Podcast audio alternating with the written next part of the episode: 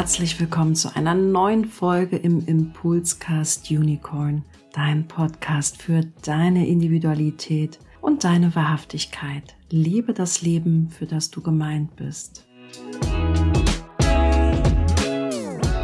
Herzlich willkommen zur Geburtstagspodcast-Folge meines Podcast Unicorn. Diesen Namen hat mir meine Projektorenfreundin geschenkt. Sie hat irgendwann mir auf Instagram geschrieben, ich sei ihr Unicorn und hat es auch schon direkt so geschrieben. Da war ich in einem Podcast-Anbahnungsprozess und da habe ich mir gedacht, das ist ja cool. Ich habe natürlich meinen Namen schon öfters im Leben geschrieben, ist ja klar, aber ich habe den nie so betrachtet und fand das so stimmig mit dem Human Design. Und der hat Geburtstag am 5.8., mein Podcast. Ich selber habe auch am 5.8. Geburtstag. Das heißt, der Podcast trägt die Lebensaufgabe vom Kreuz der Verfeinerung, genau wie es meine Lebensaufgabe ist. Natürlich etwas anders. Und ich darf diesen Geburtstag heute etwas vorgezogen. Ich habe es als Kind auch nie so genau genommen mit den Geschenken und ein bisschen gelunzt und das darf jetzt keiner hören, der in der Familie ist. Und wir feiern einfach heute schon am 3. August 2022. Die Folge wird ja ausgestrahlt am 5. August. Und das ist eine Community-Podcast-Folge. Das heißt, hier ist wieder ein toller, bunter Blumenstrauß an tollen Menschen dabei. Wir sind zu elf. Das hatten wir schon mal. Elf ist nämlich meine Lebenszahl im Übrigen. Aus numerologischer Sicht bin ich und aus Tarot-Sicht eine Elf und zwei. Und das finde ich auch gerade sehr witzig. Wir haben gerade das Sonnentor 33 bei der Aufzeichnung und jetzt wird spannend. Ich habe euch ja gebeten, ja, nennt doch das Thema, was jetzt für die Community-Podcast-Folge für euch relevant ist. Und einige von euch haben via Instagram Themen eingesteuert. Dafür ganz, ganz, ganz, ganz lieben Dank. Dann haben wir das über Instagram abgestimmt, über Telegram abgestimmt. Das war aber irgendwie vor ein oder zwei Wochen, ich weiß gar nicht mehr so genau. Und das Thema Ahnenforschung hat gewonnen, Human Design und Ahnenforschung. Darüber wollen wir heute sprechen, darüber wollen wir uns austauschen. Und die Person, die es eingereicht hat, ist heute auch dabei. Da freue ich mich sehr, denn sie ist eine Initiatorin und sie muss eigentlich nur initiieren. Sie muss das nicht ausbaden, wenn sie, wenn sie das eingeschreibt. Aber wisst ihr, was wichtig und witzig ist? Die 33 in der Sonne, die sagt ja, ich erinnere. Also es ist ein Tor des Schaltkreis Sinn finden. Da geht es ums Reflektieren. Ist ja meine Persönlichkeitssonne, weiß ich ja ein bisschen was. Das ist auch ein Tor, was im Rückzug die Erinnerung sich anschaut und auch den materiellen Prozess bewertet. Denn es ist das letzte Tor im Quadranten der Form. Das heißt, jahreszeitenmäßig ist das in Form bringen abgeschlossen. Jetzt geht es um das in Beziehung gehen. Das heißt, bevor wir weitergehen, bevor es dann nach dem Tor 33 weitergeht, geht es jetzt erstmal darum, das, was wir kreiert und geschaffen haben, zu, anzuschauen, zu reflektieren und zu schauen, was sich offenbart. Es hat ganz viel mit Tor 13 zu tun, dem gegenüberliegenden Tor, wo es ja darum geht, zu erinnern, und zwar Geschichten zu hören. Wir wollen heute auch Geschichten hören, denn unser Ahnen, der gesamte Schaltkreis Sinnfinden hat ja mit Ahnen zu tun, mit dem Clan, mit dem Verstehen wollen, mit dem Wurzel verstehen wollen, obwohl es ja eigentlich um Erfahrungen geht, um, um Sinnfinden in der Erfahrung, Bedeutung in der Erfahrung. Und deswegen ist das so witzig, dass wir heute Ahnenforschung besprechen. Und die Person, die Ahnenforschung eingereicht hat, hat auch den Kanal 6447, das darf ich einfach mal verraten. Da plaudere ich vielleicht einfach auch mal was aus. Und das ist sowas von archetypisch natürlich für die 64, 47. Auch wissen zu wollen, wie sind die Gefüge im Kollektiv, aber auch in Bezug auf mich. Wer sind wir quasi auch in Bezug auf das große, auf die Sache, auf das große Ganze? Und da hat, hat äh, Deutschland, der europäische Raum ja auch viel zu bieten. Wir haben ja viele Kriege geführt, es ist viel durcheinander gegangen. Und jeder, der dort was hat, erzählt manchmal auch, sie haben irgendwie bei MyHeritage so eine Art Gentest gemacht und wollten gucken, welche Ethnizität bei ihnen drin ist. Und jetzt aber wollen wir einsteigen und ich würde euch am liebsten fragen, weil die Frage wurde auch an mich adressiert. Du sag mal, Stefanie, Jungdesign und Ahnenforschung, was meinst du denn eigentlich damit? Was ist denn das jetzt? Also meinst du jetzt, Stefanie, Konditionierung? Meinst du jetzt meine Beziehung zu meinen Eltern? Was meinst du denn eigentlich? Also warum seid ihr heute hierher gekommen? Was vermutet ihr unter dem Thema Ahnforschung? Ich habe mir so ein paar Stichpunkte aufgeschrieben, was äh, aus meinen Augen im betrachtbar wäre oder Learnings sind oder Erkenntnisse sind in meiner Reflexion. Aber was ist für euch Jugenddesign und Ahnforschung? Habt ihr da einen Impuls? Dani hebt die Hand. Und Kerstin hebt auch die Hand. Ja, dann sind wir, dann starte doch erstmal ganz. Dani. Ja, Ähm, erstmal vielen Dank, dass ich hier sein darf. Ich freue mich da sehr, denn ja, tatsächlich hatte ich das auch eingereicht, das Thema. Und ich glaube, ich darf auch sagen, dass ich das dir auch zu verdanken habe. Denn ich durfte ja an deinen Trainings auch sehr, sehr viel lernen und im Advanced Training hatten wir auch die Kanäle. Und dass du auch, und das weiß ich noch so, hast du gesagt, Ahnenforschung. Ne, dass das dann ein Thema ist, weil man den Kanal hat, dann habe ich dann auch so für mich, habe dann gedacht, mhm, und was ich total spannend finde, dass zum Beispiel mein Opa, der hat ein, ein, ein Fotoalbum gemacht mit unserer Familiengeschichte, beginnend Ende 19. Jahrhundert, äh, 20. Jahrhundert, also 1899 da so, ne? 1890, ganz viele Sachen gesammelt, und ich fand das schon immer faszinierend. Und ich habe damals tatsächlich, als der in Kur war, bin ich da hingefahren, weil ich wusste von dem Buch, habe das alles eingescannt und habe daraus ein richtiges Buch gemacht und das halt publiziert. Und jeder in der Familie hat dann ein Exemplar bekommen, weil ich wollte, dass das jeder in unserer Familie hat. Und ja. das war so, da habe ich mich dann so dran erinnert und habe gedacht, boah, mich hat es schon immer, glaube ich, so dahin getrieben. Und ich ermutige, mein Opa lebt noch, der wird jetzt dieses Jahr 93 und der arbeitet auch an Band 2. Und ich ermutige ihn immer, weil ich sage, Mensch, ich möchte, dass, dass, dass wir das auch weitertragen. Und eine Sache zum Beispiel, auf der letzten Seite hat er so geschrieben, so die Werte, was er so von seinen Eltern mit auf den Weg bekommen hat. Und was ich natürlich auch extrem gefühlt habe, dass mir das ähnlich geht. Nachdem du mir das dann so mit auf den Weg gegeben hast, habe ich gedacht, so, hm, dann frage ich doch mal in meiner Familie nach den exakten Geburtszeiten, Daten, sofern die das wissen, und habe tatsächlich in meiner Software alle angelegt. Also alle im Sinne von, also ich sage jetzt mal so bis Großeltern, beide Seiten, Geschwister von Cousins, Kinder von Cousins und habe mir diese ganzen Charts einfach mal angeschaut und habe das mal so auf mich wirken lassen, überlegt, was sind Themen für mich, wo sind Verbindungen? Und das war für mich so krass. Also gibt einfach so Themen, die sich durch unsere Familie durchziehen. Und ich durfte inzwischen auch ja, einigen Familien helfen und auch da eben auf die Charts draufschauen. Das ist jetzt natürlich nicht Ahnenforschung, aber auch Familie. Und das war für mich auch aus Human Design Sicht irgendwie nochmal so super spannend zu sehen, hey, also ich meine, es ist doch so verrückt. Das sind Geburtszeiten, man legt die nebeneinander und das halt zum Thema, es gibt keine Zufälle. Also warum gibt es dann doch Themen, die genau in dieser Familie sind? Wo, wenn du alle vier nebeneinander, zum Beispiel wenn sie zwei Kinder haben, ne, alle vier nebeneinander legst, siehst du einfach die Themen der Familie.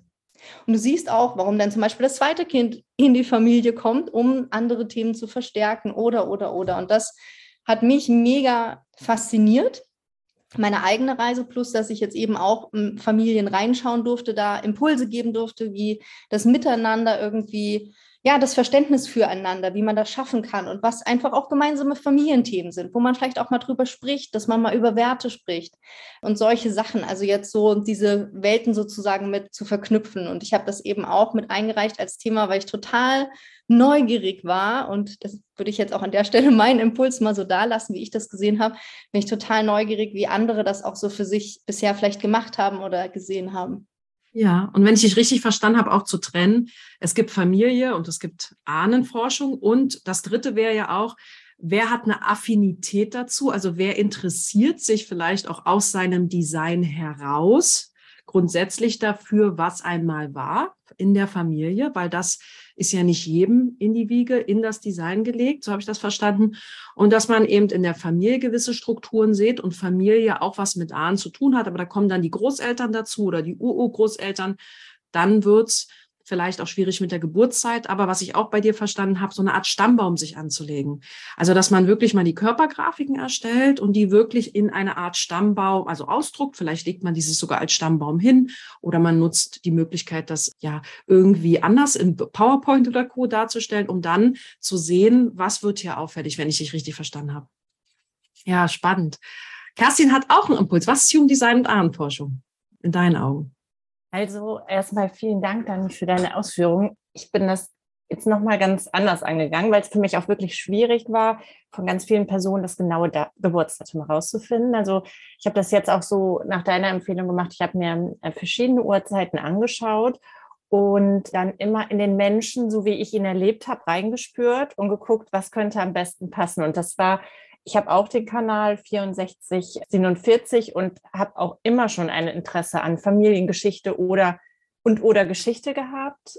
Eben in der Reflexion, warum und wie hängt es zusammen und liebe das, wenn, wenn so Zusammenhänge auftauchen und fand das jetzt auch unfassbar spannend, weil, wie Dani das jetzt auch sagte, es werden Themen deutlich, es wiederholen sich Muster, es werden, wird irgendwie ganz deutlich, warum bestimmte Spannungen in Familien aufgetreten sind und ja. jetzt gerade, also jetzt, jetzt so rückblickend betrachtet, aber es ist natürlich auch im Hier und Jetzt. Also es ist ja auch für Familien, die jetzt zusammenleben, ganz äh, spannend, das zu betrachten, aber auch rückblickend wird einem so vieles klar, warum die Geschichte so geschrieben wurde. Ja, danke dir, liebe Kerstin. Bevor Yvonne und Tatjana gleich weitermachen, hätte ich mal an euch eine Frage, weil die Kerstin ja auch gesagt hat, hat sie, sie hat die 6447. Wäre cool, wenn ihr in den Chat schreibt, ob ihr irgendeinen Kanal im Schaltkreis Sinn finden habt.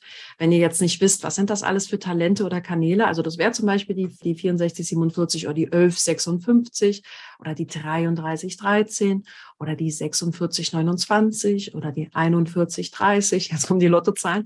Und last but not least die 3536. Also habt ihr einen Kanal im Schaltkreis Sinnfinden? Weil die, mein Interesse wäre, sind hier Menschen vertreten, die vielleicht überhaupt Teil dieses Podcasts sein wollen, diesen Co-kreieren wollen, weil das Thema vielleicht auch ihnen eine äh, gewisse Relevanz naheliegt aus ihrem Design. Ah, 1333 hat jemand nur in Anführungsstrichen Tor 30. Die 6447 hat noch jemand, außer die Dani und die Kerstin. Also wir haben doch ein paar, die hier schon schreiben, dass sie den Kanal haben. Nee, das war für mich einfach spannend. Ja, Yvonne, die gleich dran ist, schreibt, sie hat das Tor 13, Tor 35 und 64. Dann gibt es noch den Kanal 4629 im Angebot. Also wir haben hier fast den gesamten Schaltkreis schließen wir. Also es ist die 32, 53 habe ich vergessen. Nee, war mal doch. Die 32 ist ja nicht Schaltkreis Sinn finden, aber die 53, genau.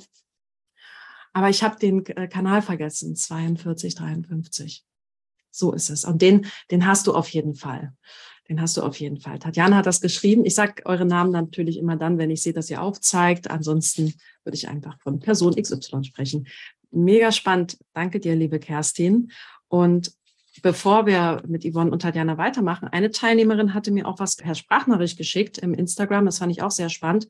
Sie hatte noch gesagt, Human Design Ahnenforschung im Kontext auch von Epigenetik zu betrachten, weil sie eine Systemcoach-Ausbildung macht und Human Design schon vor ihrer Systemcoach-Ausbildung kannte und quasi als Wissenschaftlerin auch mit in diese Ausbildung gegangen ist. Und sie durfte auch die Designs ihrer Mitkommilitonen oder Mitausbildlinge erhalten. Und sie durfte Beobachtungen machen während der Aufstellungsarbeit. Und da waren ja die Menschen nun nicht erfasst, Vater und Mutter in der Aufstellungsarbeit, sondern sie wusste nur, welches Design haben die Menschen, die aufstellen. Und was zeigt sich da? Woran arbeiten diese Menschen schon sehr, sehr lange, weil sie teilweise schon zehn Jahre Aufstellungsarbeit machen? Und dann aber diese Person über das Human Design Dinge aufzeigen konnte, die das, woran sie arbeiten, plötzlich in ein gewisses Bewusstsein oder Klärung gebracht haben. Das fand sie total spannend. Also, dass wir ja probieren, systemische Strukturen, also Ahnenstrukturen sortieren wir ja über die Systemcoach-Arbeit oftmals, dass wir schauen, dass das Gefüge in der Familie wiederhergestellt ist. Und das hat sie verbunden mit dem Human Design und festgestellt, dass manch, dass wir uns an manchen Themen abarbeiten, die viel leichter gelöst werden können, einfach nur durch eine gewisse Transparenz und Bewusstheit. Das fand ich einen spannenden Impuls und ich wollte euch den nicht vorenthalten. Also Epigenetik nochmal, ne? was trägt sich auch durch so eine Familie? Die Traumata, die es in den Familien gab, werden die dann als Talent sogar sichtbar in der zweiten oder dritten Generation? Und das konnte sich da in gewisser Weise in Ansätzen in diesem kleinen Feld zeigen. Yvonne, jetzt habe ich dich auch ein bisschen auf die Folter gespannt. Ich würde mich total interessieren, wie du Human Design und Ahnenforschung siehst. Oder vielleicht hast du ja auch einen konkreten Beitrag. Vielleicht hast du auch was analysiert schon und magst das teilen. Das kann natürlich auch sein. Immer wieder dieses Mikrofon. Schön hier zu sein. In halbwegs vertrauter Runde zum Teil. Ja, sehr spannendes Thema mit der Epigenetik. Da bin ich jetzt gerade mal mitgesurft und surfe jetzt wieder zurück. Also Ahnenforschung war sehr früh für mich schon ein Thema. Wurde auch in unserer Familie immer wieder aufgegriffen, tatsächlich. Mehr von den Männern. das liegt vielleicht in der Natur der Sache. Ich weiß nicht, aber wir haben tatsächlich schon früh und sehr weit zurückliegend Stammbäume erstellt, bis ins 17. Jahrhundert zurück. Also wirklich toll. Und was mich aber also ich habe gemerkt, dass die Daten, ja, das ist spannend, aber das gibt erstmal noch nicht so viel her. also die Daten, die ich damals hatte. Ne? Erstmal war ja nur Geburtsdatum, da hat der und der geheiratet. Mich haben schon immer die Geschichten interessiert. So 13. ich wollte irgendwie ein Gefühl für unsere Familie bekommen, für die Themen, die sich da durchziehen. Mich auch immer sehr für Biografien schon interessiert, ganz früh auch immer in der Art gelesen oder mir Biografien angeschaut Interessanterweise kann ich jetzt im Rückblick feststellen, dass mein Sonnentor mich da total angetrieben hat. Sonnentor 63. Ich war auf der Suche nach der Wahrheit. die habe ich natürlich nicht gefunden, weil sich die Geschichten, Gott sei Dank konnte ich wirklich noch lebende Natürlich kann ich nur lebende Menschen befragen. Also ich habe mich mit lebenden Menschen äh, ausgetauscht, habe mit der Zeit immer mehr gemerkt, dass diese Suche nach der Wahrheit mich total ins Leere führt, weil natürlich jeder seine Perspektive darauf hat. Das war jetzt erstmal so der Einstieg, das hat mich durch mein Leben begleitet und das, damit habe ich auch ein Stück weit einen gewissen Frieden dahingehend gefunden, dass ich die, die Wahrheit nie herausfinden werde, sondern dass es immer wieder sehr stark vom Menschen abhängt. Ja, du hast ja sowohl Tor 63 als auch Tor 64, was ja, ja ist, weil du, indem du gerade sprichst, uns ja auch sagst, man probiert eine Logik zu finden. Mhm.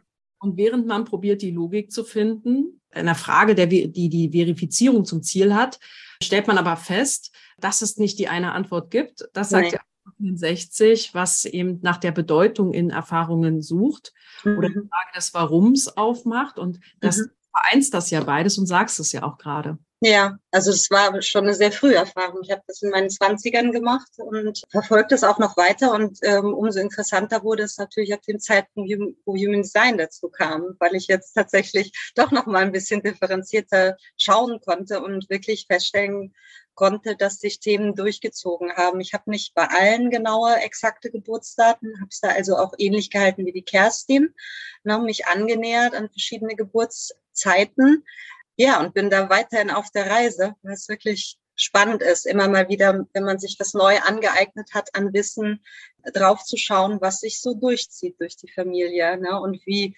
zum Beispiel meine Mutter hat fünfmal Tor 63. Ja, wie soll ich denn da kann nicht mein Tor 63 geliefert bekommen? Als ja, Beispiel jetzt. Ne? Ich euch später auch total gerne nach Erfahrung. Also was mhm. Euch als Beispiel aufgefallen? Das nehmen wir uns dann noch auf. Das finde ich aber eine spannende, schon mal einen spannenden Impuls. Darum soll es dann auch gehen. Also was fällt in Coachings auf? Wo kann man hingucken, um einfach mal einen Baustein aufzugreifen? Dani hatte, glaube ich, auch schon ein paar Aspekte da reingestreut. Vielen Dank dir, liebe Yvonne. Danke auch. Dann bin ich mal gespannt, wie das für Tatjana ist, welche Erfahrungen du da machst oder welche Perspektive du hast vielleicht einfach. Also ich habe lange überlegt, ob ich bei diesem Podcast überhaupt was beitragen könnte, aber Fragen sind ja auch ein Beitrag. Also auch vielen Dank für diesen Hinweis wieder einmal. Ich finde, Ahnenforschung hat mich früher überhaupt nicht getriggert. Also wirklich gar nicht. Wie so vieles mich früher nicht getriggert hat. Und so viele Wege der Selbsterfahrung, die einfach immer wieder so unterschiedlichen Themen zuführen. Und so kommt auch immer wieder Ahnenforschung ein Stück weit über andere Kanäle in mein Leben. Finde es jetzt gerade total spannend, dass Human Design da natürlich auch viele Parallelen zeigt. Ich habe es wieder mit einer Therapeutin, die sehr holistisch arbeitet, kennengelernt. Also auch systemisch, aber die hat tatsächlich auch einen Blick, wirklich sich Generationen dahinter wirklich in Bildform holen zu können, wie auch immer das funktioniert. Die Wege des Herrn sind unergründlich. Es ist immer wieder unfassbar, welche Möglichkeiten es gibt. Und durch sie habe ich gelernt, welche Parallelen aus dieser Generationen aus diesen Generationenwelten so weit zurückreichend wirken, also tatsächlich sieben bis neun Generationen, wenn man, wenn, wenn ich das so richtig in Erinnerung habe, wirken sehr, sehr stark in die Leben hinein. Und es ist schon faszinierend, hier auch für sich zu merken, dass das mitunter wirklich keine eigenen Themen sein müssen. Also jetzt auch keine eigen, mitunter auch plastisch fühlbaren, sehbaren, sondern dass die sich wirklich so überliefert zeigen.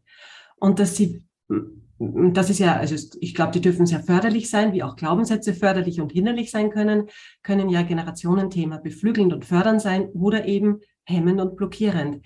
Und sich das dann mal wirklich vor Augen zu führen, was das heißt und was es auch für deine zukünftigen Generationen heißt. Also für mich hat Ahnenforschungserfahrung, unter Anführungsstrichen Erfahrung oder Impulse, eigentlich die Idee gebracht, löse Generationenthemen für dich auf, um sie für meine Kinder, mein Kind, meinen Sohn mit aufzulösen. Und das war eigentlich der größte Triggerpunkt, gar nicht aus großem Eigeninteresse, muss ich gestehen, sondern wirklich aus dem Thema heraus zu sagen, boah, selbst Erfahrung und Auflösung gewisser Themen macht unfassbar viel Sinn. Ja. Und da durfte ich tatsächlich auf zwei sehr wertige Themen stoßen, aber da können wir gerne später vielleicht nochmal drauf schauen. Aber das ist so mein, mein, mein kleiner Zugang, den ich mir eigentlich mehr von extern reinhole, aber den ich wirklich als sehr, sehr wichtig achte. Ja, und die These wäre ja auch, das, was du auch gesagt hast, wenn ein Kind geboren wird, wir waren ja auch alle mal Kinder und das hat ja Dani auch angedeutet und du eben auch, dass wir in diesem Human Design in Erscheinung treten, weil wir auch etwas fortführen, ergänzen. Und wir sagen ja oft, wir lösen auch Themen für unsere Kinder. Spannend ist doch aber, wenn man ein Kind schon geboren hat und man kommt in einem Alter ungefähr zehn Jahre, 20 Jahre später dazu, sich mit Ahnenforschung zu befassen, diese, dieses Bewusstsein für sich zu gewinnen. Ich löse Themen und dann die Frage, ist das eigentlich alles schon so auch berücksichtigt in dem Design seines Kindes. Also sieht man das quasi auch schon, dass das mit in der Aufgabe lag, dass er vielleicht eine Mama haben wird, die das auflöst. Weil man sieht ja auch Tore, wo man sieht, okay, da geht es auch um Verflechtungen mit der Mutter oder dem Vater. Das wissen wir ja durch den unbewussten Maß oder durch bestimmte Tore. Und dazu brauche ich ja auch eine Mama, die mir irgendwie eine Steilvorlage liefert. Aber da driftet man wahrscheinlich auch, das ist so eine 61er-Frage auch. Also wir besprechen hier heute viele Dinge, wo wir wahrscheinlich keine Antwort zu kriegen. Aber die Frage ist es, die uns vielleicht antreibt. Also ich fand das für mich sehr wertvoll, liebe Tatjana. Und wir wollen ja auch in eure Beispiele gehen. Was habt ihr beobachtet? Weil der ein oder andere, der das hier hört, würde ja gerne mal Anhaltspunkte haben. Ja, was gucke ich mir an? Was ist für euch auffällig geworden? Und ich glaube aber, dass es gerade, die Sabine ist vielleicht rausgefallen. Sie wollte, glaube ich, gerade noch was sagen. Ach, sie muss weiter. Ähm, lasst uns doch in die Beispiele gehen. Ich will euch vielleicht mal so ein paar Beispiele nennen, die mir oft auffallen. Was mir oft auffällt, ist so ein Typ Human Design Typenshift in Familien. Wir reden im Human Design ja von bestimmten Rollen, die die Typen haben im Kollektiv.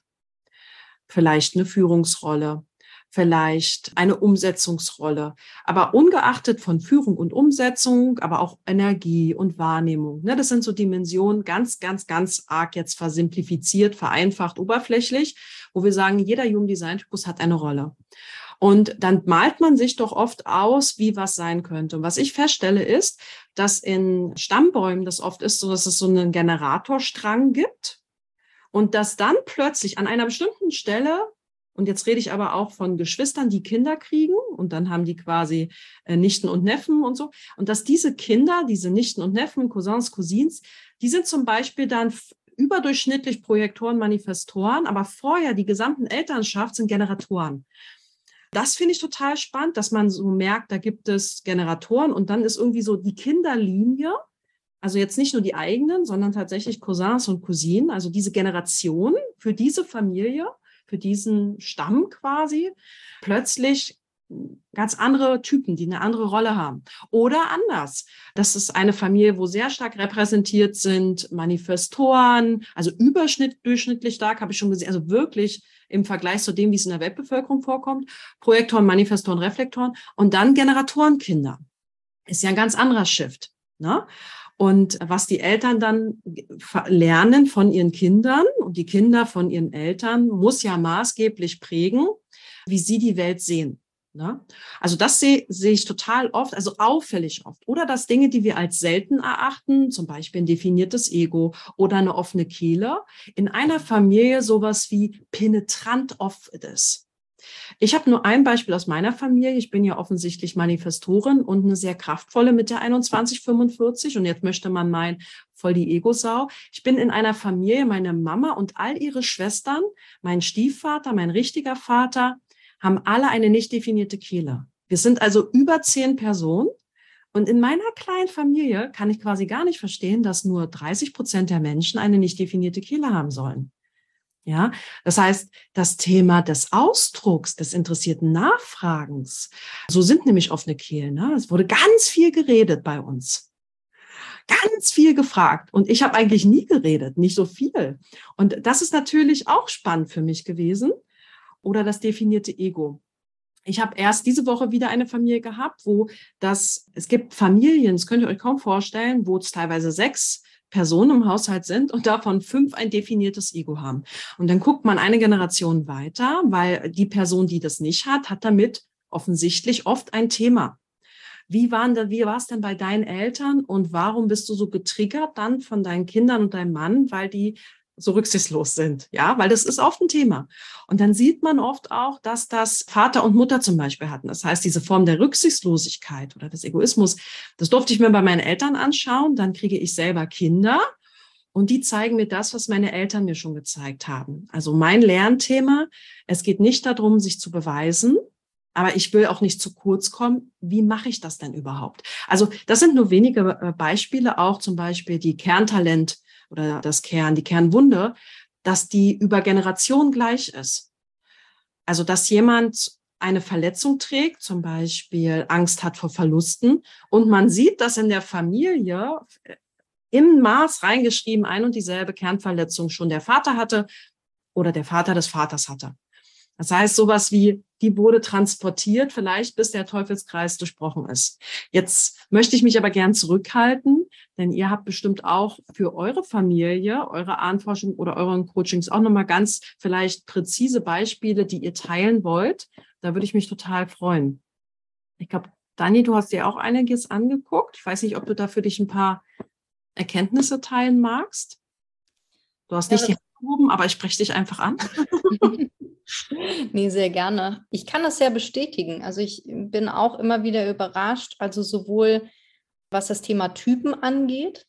Also ich beschäftige, oder was heißt ich beschäftige, ich finde es immer besonders spannend, ja, nicht sakrale oder fast nicht sakrale Familien anzuschauen oder andersrum eine totale Generatorenfamilie und plötzlich ist ein nicht sakraler Mensch da und hat dieses ganze Leben der Familie sozusagen auf den Kopf gestellt und dort eben dann auch zu gucken, wie man da Antworten finden kann oder wie man das miteinander anders gestalten kann. Ich habe tatsächlich, kenne ich auch Familien, alle offene Kehle, und das äh, Kind, was dann dazu kam, hatte dann plötzlich eine definierte Kehle. Also auch da äh, Kehle, Ego, habe ich schon ganz oft erlebt. Das wirklich, wie du sagst, ne, also das, was du gerade beschrieben hast, kann ich mit sehr, sehr vielen Beispielen sozusagen belegen.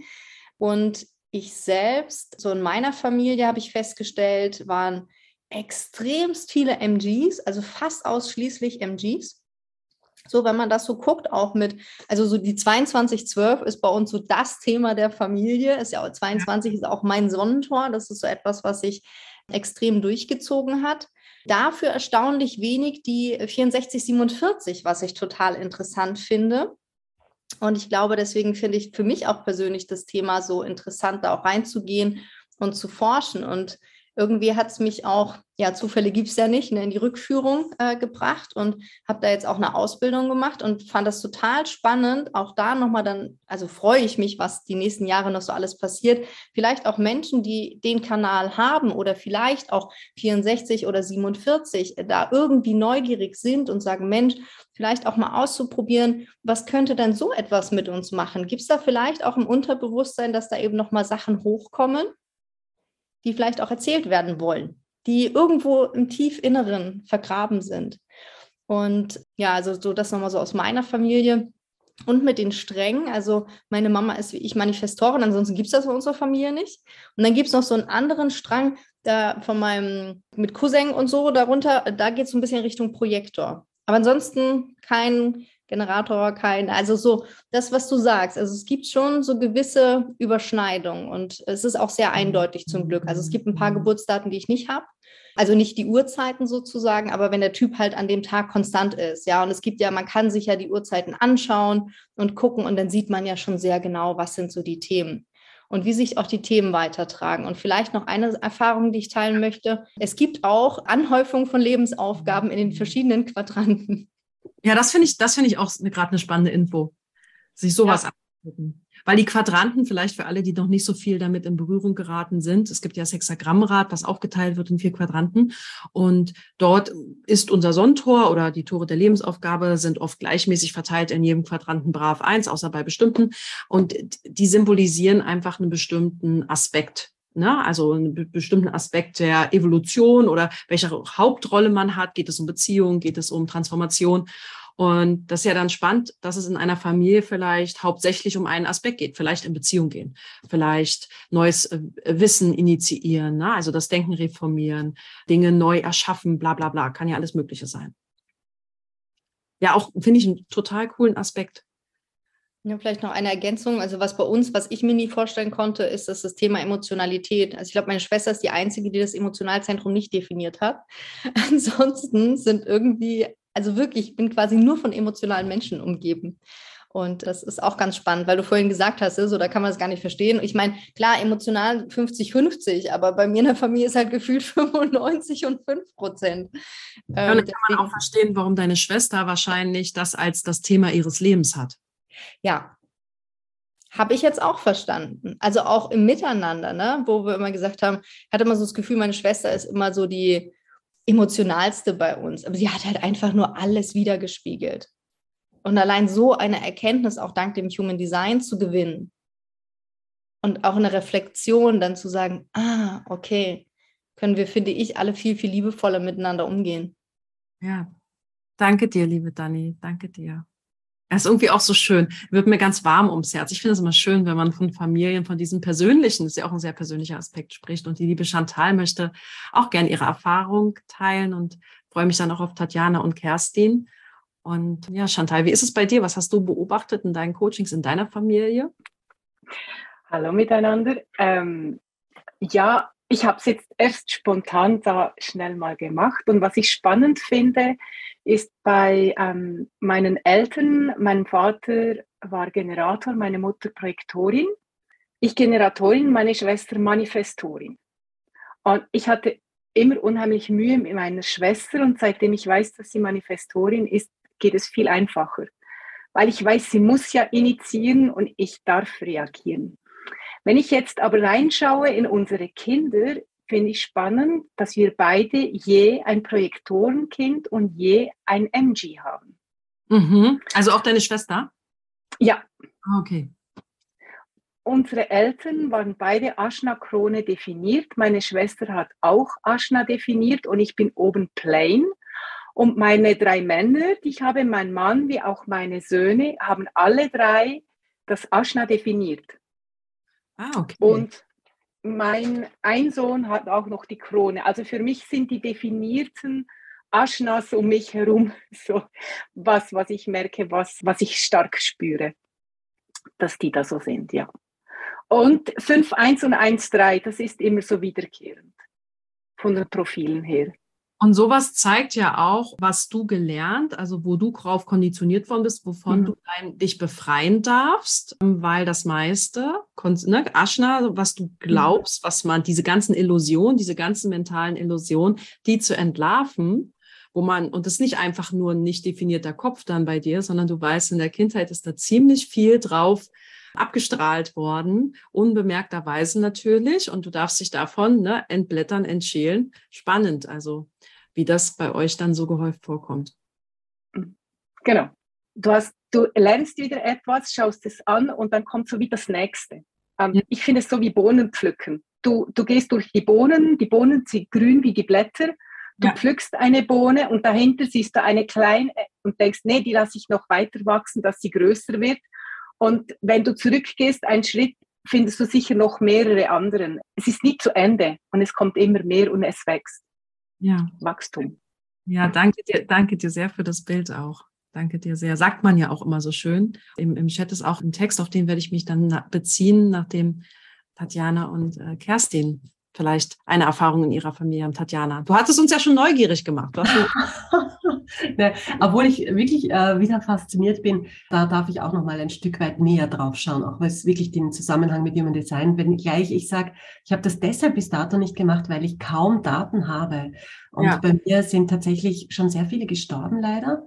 Also leider auch inklusive meiner beiden Eltern, die, wo ich es zwar weiß, aber meiner, von meiner Großmutter mütterlicherseits weiß ich es auch, aber so in väterlicher Seite gibt es fast gar nichts, weil es von, mein, von meinem Vater, der, also der Vater, den kennt, kannte er schon nicht. Also wir haben hier ganz, ganz wenig Basiswissen, auf dem wir aufsetzen könnten, selbst wenn es mich interessieren würde. Aber schon allein eure Impulse jetzt fand ich schon mal sehr, sehr spannend, da kurz mal zu schauen von jenen, die, die ich habe. Also wir haben wirklich in der Familie durchgehend bis, also definierte Egos, finde ich schon mal sehr, sehr interessant, äh, weil das ja auch nicht so eine Häufung in der Population hat. Und mein Sohn hat ein offenes, also das ist auch mal sehr spannend, finde ich, von, von, von dem Thema. Und er ist auch Projektor. Wir waren alle sehr, sehr kraftvoll von Generatoren, Spezialisten, auch Initiatorinnen. Was ich ursprünglich erzählen wollte, ist, dass ich von dieser holistischen Therapie sehr stark mitnahm, dass wir in der Familie so ein starkes Frauenthema haben, nämlich kriegerisch, sehr youngig zu sein und sehr sozusagen in, unserer, in unsere, unser Leben zu stemmen und äh, auf uns zurückgeworfen zu sein und sozusagen auch keine Hilfe, keine Unterstützung anzunehmen oder annehmen zu können und damit auch in eine gewisse Härte zu kommen und sozusagen das Spielerische, die Leichtigkeit, die Tänzerin nicht ganz so zulassen zu können. Und das, das zog sich tatsächlich über die Leben auch, wie ich sie gehört habe oder wie sie mir übermittelt wurden. Interessanterweise gerade meine Mutter, die ja Initiatorin war, ist, die hat das mal für sich durchbrochen und gerade sie hätte sie eigentlich gerade nicht durchbrechen sollen. Also auch die Beobachtung finde ich für mich gerade spannend, weil gerade sie hätte ja tatsächlich sehr zu ihrer Meinung stehen dürfen und in ihrer Eigenständigkeit, das auch diese Freiheit für sich in Anspruch zu nehmen, sich nicht klein zu machen, äh, sich nicht in die Abhängigkeit zu geben. Und sie hat das, wenn du so willst, über die Generationen mal erstmalig durchbrochen, aber nicht gesund wahrscheinlich, auch ein Stück weit. Finde ich auch interessant. Und bei mir findet da jetzt gerade auch sehr viel Transformation statt, weil das tatsächlich auch ein Thema war. Diese Starre und dieses in sich stark sein zu müssen, unabhängig zu sein, wenig Hilfe annehmen zu können. Und das darf sich bei mir erst so die letzten 15 Jahre öffnen. Und auch hier einen Sohn an die Seite gestellt zu bekommen, der so extrem offen ist mit nur zwei definierten Zentren, ja. der so stark in der Wahrnehmung ist und jetzt mit elf Jahren schon vermag, das so stark hinein zu reflektieren und zu projizieren in die Familie, das finde ich schon auch sehr bemerkenswert. Und jetzt noch ein ganz kurzer letzter Impuls, weil ich den auch so interessant finde und euch fragen will in die Community hinein, ob das auch ein Stück weit mit Ahnenfortsetzung zu tun hat. Man sucht sich ja doch auch ganz gerne Männer, die väterliche Themen aufgreifen. Oder ist das jetzt nur eine These, die ich jetzt mal so aufgeschnappt habe oder findet die in irgendeiner Form Bestätigung? Aber also, ich, ich, für meinen Teil habe so einen Mann, obwohl ich ja mit meinem Vater durchaus meine Themen hatte. und ich erkenne ganz, ganz viele Tore der Authentizität, 10, 15 auch und Liebe zu sich und diese schon auch sehr stark leben lernen. Das haben wir da, da in die Wiederholung bekommen und damit natürlich auch wieder für meinen Sohn in einen genetischen Code in die Übersetzung gebracht. Ja, ich finde das spannend, dass du das sagst. Sie gehen auch äh, Daumen hoch und auch einen Finger hoch. Ähm, was man ja im Sinne der Konditionierung sagen kann, und ich finde das erschreckend, weil man macht Persönlichkeitsentwicklung, man macht, macht sich frei von den Mustern und man sucht sich ja seinen Partner nicht nach seinem Human Design aus, zumindest wäre ich ein großer Fan davon, sondern weil man auf einen Menschen trifft, den man spannend, interessant findet und vielleicht wird Liebe daraus. Und was man extrem häufig sieht, ist, dass, dass der Partner oder die Partnerin, die man sich aussucht, eins zu eins teilweise die gleichen Talente hat wie der Ma Papa oder die Mama. Und bei mir persönlich so, ich habe einen Freund, der hat gleich drei Talente, die auch meine Mama hat. Und eigentlich habe ich mir meine Mama gesucht. Und als mir das so transparent wurde, dachte ich mir so, oh Gott. Also man denkt, man macht sich frei von Abhängigkeiten, man emanzipiert sich aus seiner Familie. Und dann fühlt man sich aber angezogen von einer Energie, die der, und das ist ja nur Energie im Human Design, die meiner Mama sehr gleich ist, die ja bei mir vorgeritzt ist, auch in meinem Design. Und das ist jetzt persönlich von mir, aber ich weiß, dass das, weil ich andere gefragt habe, weil das für mich auch ein bisschen schockierend war, das, das ist wohl bei vielen so, dass sie in ihrem Partner den Human Design Typus zum Beispiel ihres Vaters, ihrer Mutter haben oder die Autorität oder Kanäle, die ihnen Herausforderungen bereitet haben. Und das ist ja individuell unterschiedlich. Das, also von meiner Erfahrung und Wahrnehmung ist das manchmal echt frappierend. Und das haben mir auch Human Design Lehrer bestätigt. Ich habe das mal mit Jasmin Schuster besprochen und dann hat sie gesagt, ja, das ist auch ihre Erfahrung. Ähm, die macht das, das heißt, ja was ich jetzt gerade höre, Stefanie, ist, dass man durchaus auch an den Lernthemen dranbleiben darf dann dadurch. Es geht gar nicht um Gefährtenschaft und, und, und sozusagen sympathisieren mit diesen Potenzialen, sondern durchaus da nochmal durch eine Lernkurve gehen zu dürfen. mit dem Partner. Äh, total, weil es geht ja dann nicht darum, dass man eine Interaktion sich analytisch anschaut, sondern man guckt sich quasi die Dimension dahinter an. Mhm. Und ähm, indem man sich seine Eltern oder auch Geschwister, finde ich auch ganz wichtig, sehe ich ganz oft, dass man sich Anteile seiner Schwester sucht oder was ich auch ganz oft sehe, dass Menschen sich nur eine Manifestorin als Partnerin suchen, weil es ist oft so, dass sie es von ihren Eltern kennen. Manifestoren sind so herausfordernd für Generatoren, dass ich mir oft die Frage stelle, na komm, du hattest doch bestimmt eine Mutter, eine Schwester, die Manifestorin war und deswegen hast du auch einen Partner. Es ist ganz häufig so, dass gerade Manifestoren, die ja nicht so gut integriert werden können, oft in Familie, familiäre Gefüge und wo das vieles eine Herausforderung ist, auch Partnerschaft, dass da eine Geschichte bei dem Partner ist, mit dem man zusammen ist, wo das der Vater war oder die Mutter war. Und man sucht sich quasi diese Dominanz wieder durch die Partnerin, äh, weil Manifesto ist dominant. Ja, definitiv. Ähm, ja, du, vielen Dank. Auch wieder für diese Formateröffnung. Ich finde es so unglaublich toll, Impulse, Ideen, Dinge, die auftauchen, hier teilen zu können und dann aus diesem Schwarmwissen so unterschiedliche Perspektiven wiederum zu bekommen. Also, dass du diesen Raum immer wieder eröffnest. Herzlichen Dank. Ja, danke dir auch für deine Offenheit. Ja, und dass man sich ertappt, äh, was heißt ertappt, liebevoll ertappt, wem man auch, wenn man Kinder hat, wie das Kind einem auch was nochmal von einem selbst lernen darf, die Zartheit, ne? wenn Tatjana ist sehr definiert und ihr Kind, äh, diese Wahrnehmung, diese Zartheit, diese Sanftheit, die ja auch in der Wahrnehmung steckt, ist sehr ein toller Lernpartner, dein Sohn. Liebe Kerstin, wie ist es bei dir in der Familie vielleicht oder im Coaching mit deinen Klienten? Also ich würde jetzt gerne noch mal ganz kurz auf das zurückkommen, was ihr gerade hattet. Ja. Ich kann mir einfach sehr, sehr gut vorstellen, dass man sich entsprechenden Partner sucht, wo Energien eben aus den Eltern oder von den Eltern bekannt vorkommen, weil es sich einfach vertraut anfühlt. Es ist ein bisschen wie nach Hause kommen. Ja. Und auch das ist ja wirklich überhaupt nicht übers Bewusstsein. Das, das ist einfach so, ja, es ist einfach so ein Gefühl, was entsteht, wenn jemand in deinen Raum kommt. Und ich kann mir vorstellen, dass das eben die meisten gar nicht mal so erklären können, wenn sie mit Human Design noch nie in Kontakt waren. Dann ist das einfach, es war eine, ein, ein gesprochenes Wort, ein, ein Verhalten, eine Energie, die einen dann angezogen hat.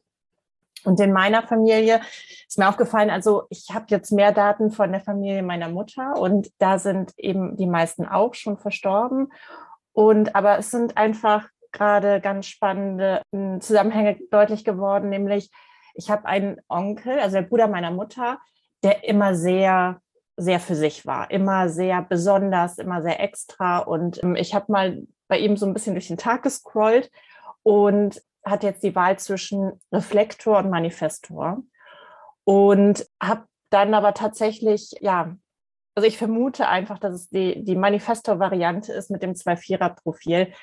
Und ja, ich kenne ihn immer nur abwesend, ich kenne ihn immer nur, ja, innerlich so auf der Flucht, möchte ich sagen. Und bei mein, mein, meiner Mutter und bei meinen Großeltern habe ich festgestellt, dass die allesamt emotional sehr stark definiert sind.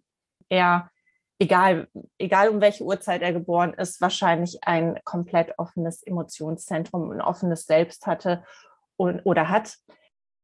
Ich glaube, dass diese Umgebung ihn einfach fix und fertig gemacht hat, weil das reich an Emotionen war und nicht zwingend nur gute so. Also es war sehr, äh, auch in meiner äh, Kindheitserinnerung immer eine sehr anstrengende, eine sehr anstrengende Konstellation mit vielen äh, negativen Themen, oder das ist negativen Themen, das ist ja immer, wie man es bewertet, aber auch wenn ich mir die Themen in der Persönlichkeitssonne anschaue, wie Kapitulation und Thronverzicht, dann denke ich, da war auch, da war auch viel los ja. äh, in dieser Familie. Und das ist, das macht vieles klarer, warum musste warnen. Und eine wirklich auch wirklich nicht schöne Anekdote ist vor, ich glaube vor zwei Jahren hatte meine Mutter ihrem Bruder noch mal gebeten, er möchte doch Weihnachten vorbeikommen. Und er hat ganz klar und kurz abgelehnt. Nein, schönen Dank, ich komme alleine klar.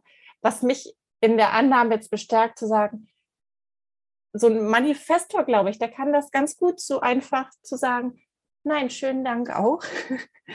Das passte irgendwie so ganz gut und ich wünschte, ich hätte ihr das einfach nochmal erklären können. Das hätte ihr vielleicht ein bisschen Frieden gebracht, dass sie ihm emotional möglicherweise einfach überbordend zu viel war und dass das gar nicht mal böse gemeint war, dass er aber einfach gut für sich gesorgt hat in diesem Augenblick. Und ja, und deshalb ist es einfach so wertvoll, das in Familien zu bringen, die jetzt noch zusammenleben, dass genau solche Konflikte, die ja jeden Tag entstehen, dass die entschärft werden können, dass, dass wir Vorwürfe zurücknehmen können, dass wir, ja, dass man einfach näher zusammenwächst. Ja, solche Potenziale einfach früher entlarvt. Ja. Genau. Danke dir, danke dir. Und du bist ja nun als Mentalprojektorin auch ein Feld für deine Familie, vielleicht auch sehr viel sehen zu dürfen. Das und ich hab, bin auch scheinbar die Einzige mit der Verbindung 2343 und ich glaube, wenn ich in der Mitte saß, hat das alle irgendwie äh, Verstand und Kehle und so. Ich habe wahrscheinlich auch für viel Gespräch gesorgt. Ja, und wenn wir hier sagen, emotional, man ist nicht zu viel, wenn man emotional definiert ist. Wir reden ja von Energien, die sich austauschen.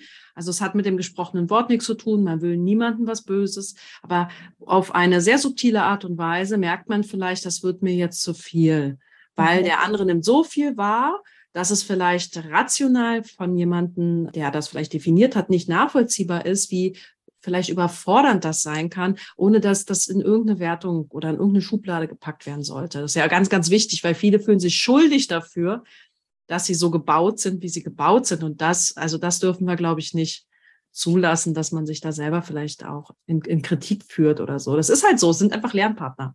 Genau. Also ich wollte das auch gar nicht wertend sagen, aber ich stelle oder ich erlebe es ja selber so. Sind emotionale Menschen um mich herum und ich reflektiere das nicht, dann bin ich ja selber in so einem Strudel aus Emotionen. Und wenn du als in einer vierköpfigen Familie bist, der Einzige, der komplett offen an Emotionen ist, also super empfänglich für alle drumherum und nicht darum weißt. Ja, das ist äh, schon, kann sehr anstrengend sein. Ja, ich kann das gut nachvollziehen. Ich kenne das selber sehr gut. ich bin das sehr kann das sehr gut nachvollziehen. Weil meine Mutter zum Beispiel ist emotional überall definiert, also alles, und ihre Kinder, ihre drei Kinder, alle komplett weiß. Und das ist für diese Mutter natürlich auch eine krasse Lernerfahrung durch die Kinder auch. Ne? Dann sind deine Kinder plötzlich so, die sagt mal, freu dich doch mal. Also die, die hat noch nie als Kind, dass ich mich nicht so freue. Die mal, ja, danke Mutti, die hat immer was anderes erwartet, weil sie kann dem mehr Ausdruck verleihen. Und so sind es manchmal die Eltern, manchmal sind sie Kinder. Also es ist unterschiedlich. Aber ich danke dir sehr, sehr, liebe Kerstin. Vielen Dank für deine persönliche Erfahrung auch mit deiner Familie. Liebe Yvonne und die Jeanette hat sich hier auch noch gemeldet. Das fände ich auch noch total schön. Liebe Yvonne, was hast du für Erfahrungen in deiner Familie gemacht? Oder? Also ich kann gerne auch Jeanette den Vortritt lassen. Sie hat jetzt noch gar nichts gesagt. Also Nö? okay. Also ich stelle fest, jetzt in dieser Podcast-Folge zu sein, freue ich mich, dass ich sie mir nochmal anhören kann, weil ich so eine Dichte an Informationen, Impulsen, auch berührenden Momenten, ich muss da nochmal durch. Ich will da doch mal durch. Dafür erstmal Danke. Was ich festgestellt habe, ist was ähnliches, was Steffi zuletzt sagte, dass bei uns in der Familie entweder eine relativ kärgliche Ausstattung, in Anführungsstrichen, des Emotionalzentrums, trifft auf zwei, wirklich in der Kernfamilie mit zwei Kanälen, 2212 und 3536. Genau, und jetzt muss ich gerade über ausatmen. genau so war das Gefühl für mich. Das habe ich festgestellt. Und um die Frage nochmal aufzugreifen, die Tatjana gestellt hat, ich stelle fest, dass ich mit meiner Kernwunde 6.3 immer wieder die Konstellation gesucht habe, unbewusst, dass mir mein Emotionalzentrum geschlossen wird oder ich meinetwegen auch overruled werde über die 659. Das ist wirklich auffällig, dass ich ganz, ganz, nicht nur bei Partnern, auch in Freundschaften, es spielt immer die 59 oder die 659 eine Rolle. In meiner Familie eben auch so.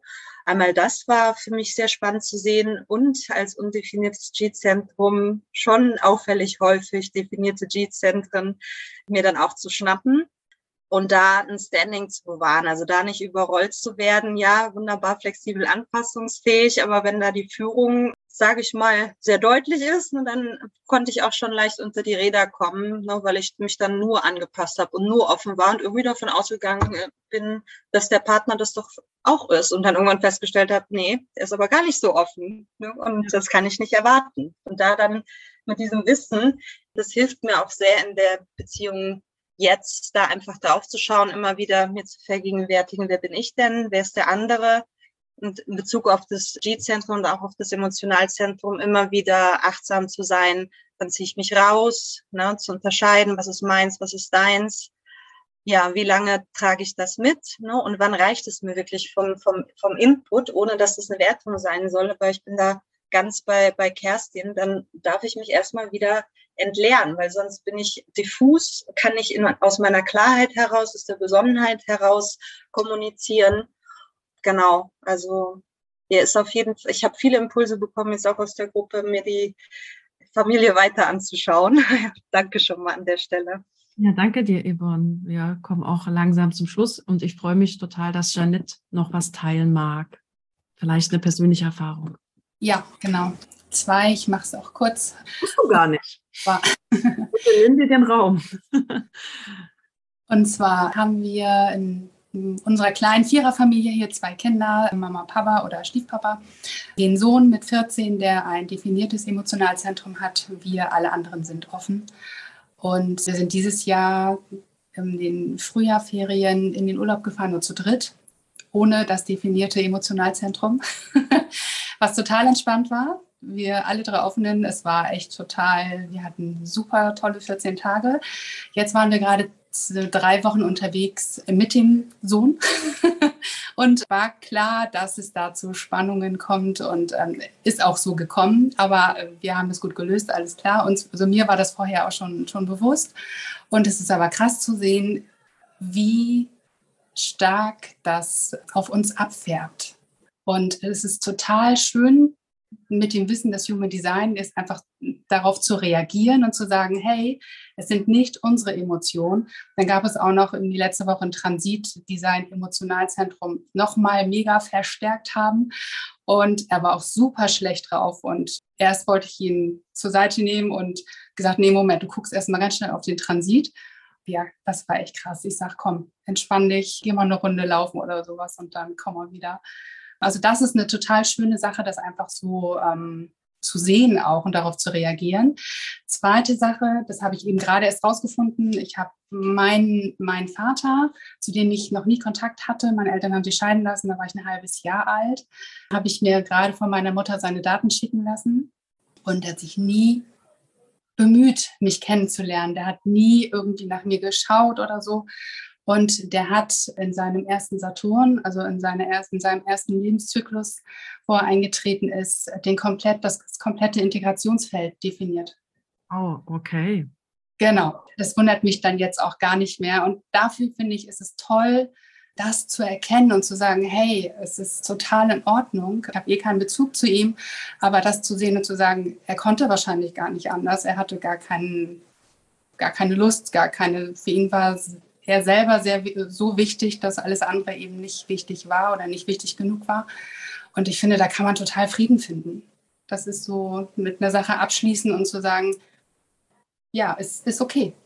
Er hat seins und später habe ich geguckt, war das denn nicht mehr so? Ich denke, der hat auch ganz viel gestruggelt in seinem Leben dann irgendwann damit. Aber gut, in dem Moment, wo es halt so war, ja, war das halt so und das ist für mich total fein jetzt. Und deswegen finde ich das total toll, da einfach zu gucken und Dinge auch aufzulösen. Ja, nicht nur auf emotionaler Ebene Gefühle zurückzugeben, das innere Kind wachsen zu lassen, sondern zu wissen, oh, okay, da gibt es auch Rahmenbedingungen, die auch mein Verstand, mein Bewusstsein nähern und ich kann auf vielen Ebenen das heilen. Also mhm. dafür ganz, ganz, ganz, ganz, ganz lieben Dank dir, liebe Janet auch, dass du das teilst. Und ich würde gern, liebe Jennifer, wenn das für dich okay ist, noch deine Erfahrung auch vorlesen wollen. Und Jennifer ist hier mit dabei und schreibt, ich fand bei mir super spannend, dass meine Oma und Opa beide das gleiche Inkarnationskreuz hatten. Und genau dieses in meinem ersten Saturn-Return als IKK, weiß ich leider nicht, was du meinst, habe, also auch dies durchleben und erleben darf. Also Großeltern haben das gleiche Inkarnationskreuz, was jetzt ihre Aufgabe ist mit ihrem Saturn-Return. Beide haben eine offene Milz, wie ich, also wie Jennifer. Auch in ihrem Komposit haben sie die Milz offen. Das offene Milzzentrum steht ja auch für, für Abhängigkeit, Gesundheit. Ne? Vielleicht haben die auch gestruggelt mit so Themen. Meine Oma hat sehr, sehr, sehr viele Tore und Kanäle gleich wie ich. Ganz interessant finde ich, dass wir beide Tor 55 im Saturn haben. Dazu kann ich auch gleich noch was sagen. Genau mein Thema auch bezüglich emotionalem Essen. Danke, dass du das teilst. Du schreibst sogar in gleicher Linie 55,4 ich erkenne hier auf jeden Fall das Thema mit emotionalem Essen sehr stark. Wer Jennifer kennt, ähm, ich teile ja auch super gern eure Instagram-Accounts. Also schaut bitte in die Show Notes, wenn ihr die Person kennenlernen wollt, die auch hinter den Beiträgen stehen. Jennifer, ja, ihr Account dreht sich ja auch um emotionales Essen, um Human Design und Essen. Also das ist ja auch ein Schwerpunkt dessen, wie du in die Sichtbarkeit gehst. Denn meine Oma hat ihre Schokolade geliebt und es war ein wärmendes Gefühl der Liebe für sie, welches auch lange, welches sich auch lange in mir trug, bis es mir klar wurde. Und wenn ich im Rückblick darauf schauen darf, dann erkenne ich hier auch ein Thema mit der Mutter. Umsorgt werden, wer ist für mich da, wenn ich jemanden brauche als kleines Kind. Ihre Mutter war in ihrer Kindheit eher abwesend. Meine Oma hat es übernommen und auch meine Mutter und auch dieses Muster. Spannenderweise hat mich die Beziehung zwischen Mutter und Kind schon immer angezogen, schreibt Jennifer. So interessant, das jetzt hier auch zu sehen. Ja, das ist wirklich auch total spannend, zeigt ja auch, dass einer vielleicht den Kreislauf durchbricht. Und abschließend will ich euch vielleicht noch zwei Perspektiven mitgeben, wenn ich darf. Was mir auch auffällt ist und mir auch in meiner Familie zum Beispiel aufgefallen ist, dass Tore, Jennifer schreibt das ja zum Beispiel, dass die Oma im Saturn die 55,4 hat, das Tore, es gibt ja innere Planeten und äußere Planeten. Innere Planeten haben ja mit unserem Wesen zu tun, mit den Charaktereigenschaften, so Planeten wie der Mond zum Beispiel und oder der Mars. Und ich habe festgestellt, ich bin zum Beispiel Tante von zwei Neffen. Ich habe mein Kerntalent, ähm, oder anders gesagt, ich habe mein Uranus, nicht mein Kerntalent, in einem Tor. Also Uranus hat für mich ja erst Bedeutung, wenn ich ein bisschen älter werde, in der 11.4. Und mein Neffe, zu dem ich, seitdem der geboren ist, eigentlich schon bevor er noch nicht geboren war, einen ganz engen Draht habe, ich habe zwei Neffen, der hat die 11.4 in seinem Maß. Und in seinem Maß heißt das die Kernverletzung unter anderem. Und die 11.4, die vierte Linie der Verletzung steht für das Verlassenwerden, für Verlusttraumata auch, sich emotional nicht zumuten können. Was spannend ist, weil in meiner Familie gibt es ganz viel das Thema Krankheit und Tod. Und sein Onkel zum Beispiel ist auch, seitdem er geboren ist, ist sein Onkel ja krank und er kennt Krankenhäuser, Notfälle. Und das kann sein, dass er Ideen entwickelt als sein Talent, wie man vielleicht damit umgeht, weil das ja so omnipräsent ist in seiner Kindheit. Also ist jetzt gemutmaßt. Aber Uranus bedeutet ja, es ist meine Entwicklung. Für mich ist es meine Entwicklung und für meinen Neffen ist es der Schmerz. Und wir beide haben da bestimmt irgendeine Lernpartnerschaft, weil mein Zwillingsbruder, von dem ich hier gerade spreche, der hat ja auch die 4 im Uranus. Sowas fällt oft auf, Planetenverschiebung vom Inneren zum Äußeren, vom Äußeren zum Inneren, also wenn man das so äh, zusammenfassen darf. Und das Zweite, was mir immer wieder auffällt in Familiencoachings, dass Eltern sind ja schon sehr erwachsen, das heißt, die haben eine Biografie, die können auf etwas zurückblicken. Und wenn ein Kind gerade mal fünf oder acht ist, dann sind da ja auch Talente drinne, wo Eltern dann sagen, nee, das so ist die nicht oder so. Und ich habe das ganz oft, dass zum Beispiel der Papa ist Unternehmer, der ist selbstständig. Das kann man ja auch erkennen, diesen Drang, unternehmerisch tätig zu werden durch die 21, 45, 44, 26, 25, 51. Und die Tochter, ein Beispiel, ein Mann hat die 25, 51, ist Unternehmer mit einem ganz besonderen Geschäft. Und die Tochter ist gerade mal acht Jahre alt und da habe ich zur Mutter gesagt, sie werden sehen, oder du wirst sehen, ich nutze meine Klienten, du wirst sehen, deine Tochter wird bestimmt sich sehr anlehnen an dem, was der Vater macht, also auch geschäftsmäßig. Also sieht man auch ganz oft, wie ist das Thema Erfolg oder Geschäftigkeit, äh, Business jetzt auch und reicht sich durch bei Familienunternehmen zum Beispiel. Es gibt einen Familienunternehmer und man sieht so eine 44, 26, was sehr, sehr unternehmerisch ist. Und dann hat der Sohn das auch. Und man kann das natürlich beim Sohn, der ungefähr 30 ist, besser nachvollziehen. Und der Vater ist ungefähr in die 60 und es geht darum, die Firma zu übernehmen. Das sehe ich auch ganz oft, wenn es um äh, Talente geht, dass diese Talente Vater und Sohn oder Tochter das gleiche haben oder Mutter und dass man so über Kreuzbeziehungen feststellt und sich die Frage stellen darf, wie wirkt sich das dann aus? Und in dem, wo man es nachprüfen kann, ist es oft, dass da so ein Interesse auch geweckt worden ist, wo man sagt, ja, das stimmt, die Person unterhält sich mit dem Vater über das Thema oder die inspirieren sich da. Oder sie treten in Konkurrenz. Also das sind so Sachen, die mir noch in den Sinn kamen. Ich bedanke mich vor allem bei euch für eure Neugier, für eure Zeit, für eure Offenheit, für das Thema, für die Runde. Ja, Tatjana hat vielleicht noch eine Anmerkung, sehe ich gerade total gerne, liebe Tatjana. Ja, ich finde es total schön, weil es einfach noch so ein bisschen in dieses Ahnenthema hineingeht, wie wertvoll es ist und sein kann, sich damit zu beschäftigen, weil es wirklich auch um oftmals Auflösung von Themen geht. Vielleicht noch ein letztes Beispiel. Ich habe lange Zeit nicht schwanger werden können. Und es ging dann wirklich auch da rein, genau dieses Thema unabhängig zu bleiben, stark zu sein als Frau, sich nicht in die Abhängigkeit zu geben, dass es dann sehr stark an meiner Großmutter scheint lag, dass das in unserer Familie so dieses Thema war, mach dich mit Kind oder durch Kinder nicht, also begib dich damit nicht in eine Abhängigkeit, bleib frei. Und ja. erst wie das aufgelöst werden konnte, wie, fragt mich bitte nicht genau wie. Es wurde dann wirklich tatsächlich aufgelöst, weil ich war, ja, ich glaube, innerhalb von zwei Wochen schwanger. Also es ist manchmal so, also Zufall oder nicht, ja. Aber vielleicht hat es auch mal bewusst werden müssen, dass ich nicht damit resoniere oder dass es eben nicht mein Thema ist, das ich mitnehmen möchte auf dieser Generationenreise. Und dass es für mich gar nicht diese Bedeutung hat, die es vielleicht für die Generationen davor schon hatte. Also es ist wirklich, so denke ich, für viele ein, ein sehr hilfreiches Leben, sich da auch mal Zugänge zu verschaffen, auch wenn man es vielleicht selbst gar nicht vertiefen muss und so therapeutisch anwendet jetzt in seiner eigenen Praxis, weil auch davor habe ich sehr viel Hochachtung. Das mal vielleicht noch zum Schluss von meiner Seite.